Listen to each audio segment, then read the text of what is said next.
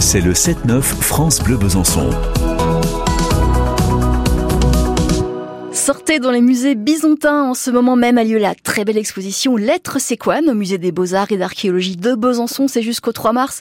Une exposition qui retrace la vie de nos ancêtres séquanes, l'histoire de ces Gaulois qui habitaient la Franche-Comté avant l'invasion romaine et pendant la colonisation. Une exposition qui est réalisée, entre autres, avec le, projet ICIT, euh, l'espace séquane, identité territoriale et dynamique territoriale. Et nous sommes avec une partie prenante de ce projet, Sabine Lefebvre, professeure d'histoire romaine à l'université euh, de Bourgogne. Bonjour Sabine. Bonjour. Alors ce projet, qu'est-ce qu'il a apporté pour l'exposition?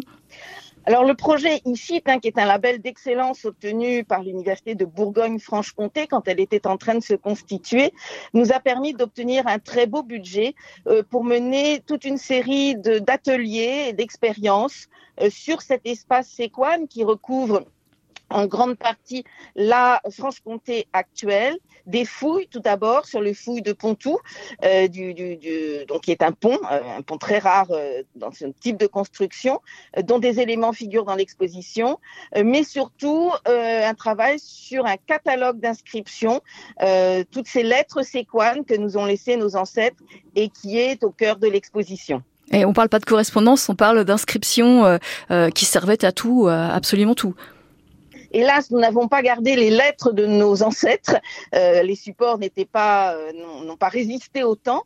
Euh, mais par contre, les inscriptions qui sont gravées dans la pierre, qui figuraient dans les espaces publics, comme on peut aussi aujourd'hui avoir la statue d'un ancien maire ou d'un personnage important avec une petite inscription qui décrit sa carrière et sa vie, eh bien, dans le temps du passé, nos amis séquanes ont laissé ce type de souvenirs avec leur nom, leur carrière, leurs histoires familiales aussi qui sont parfois très touchantes et cela nous permet de reconstituer euh, l'identité de ces séquanes et puis de participer aussi à euh, une meilleure connaissance du patrimoine de la région. Sur l'espace séquane, vous, vouliez justement euh, chercher, rechercher euh, l'identité séquane par ces inscriptions. Est-ce que vous l'avez trouvé Est-ce qu'il y a une identité séquane particulière? Alors cette identité, en fait, elle apparaît à travers les noms des gens. On constate que certains noms ne sont euh, retrouvés que dans le secteur, on va dire, de la France du Grand Est. Ça déborde un petit peu le territoire séquane. On peut retrouver les mêmes noms chez leurs voisins, les Lingons, euh, dont relève mon université, mais aussi euh, chez des Helvètes ou des Trévires, donc des, des, des, peuples qui étaient très voisins.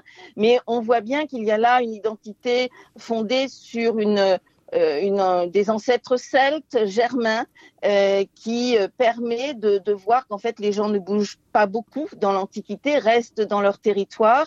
Donc il y a des éléments identitaires, mais ce qui nous a aussi frappé, c'est la parfaite intégration du peuple des Séquanes dans l'ensemble de l'empire, évidemment beaucoup plus vaste, qui couvre, qui recouvre l'ensemble du bassin méditerranéen, et donc un, une double identité très locale, mais en même temps très intégrée à l'empire. Très bien, merci Sabine Lefebvre pour ces explications. Donc on ira voir cette belle exposition Lettres séquanes au musée des Beaux-Arts et d'Archéologie, c'est jusqu'au 3 mars.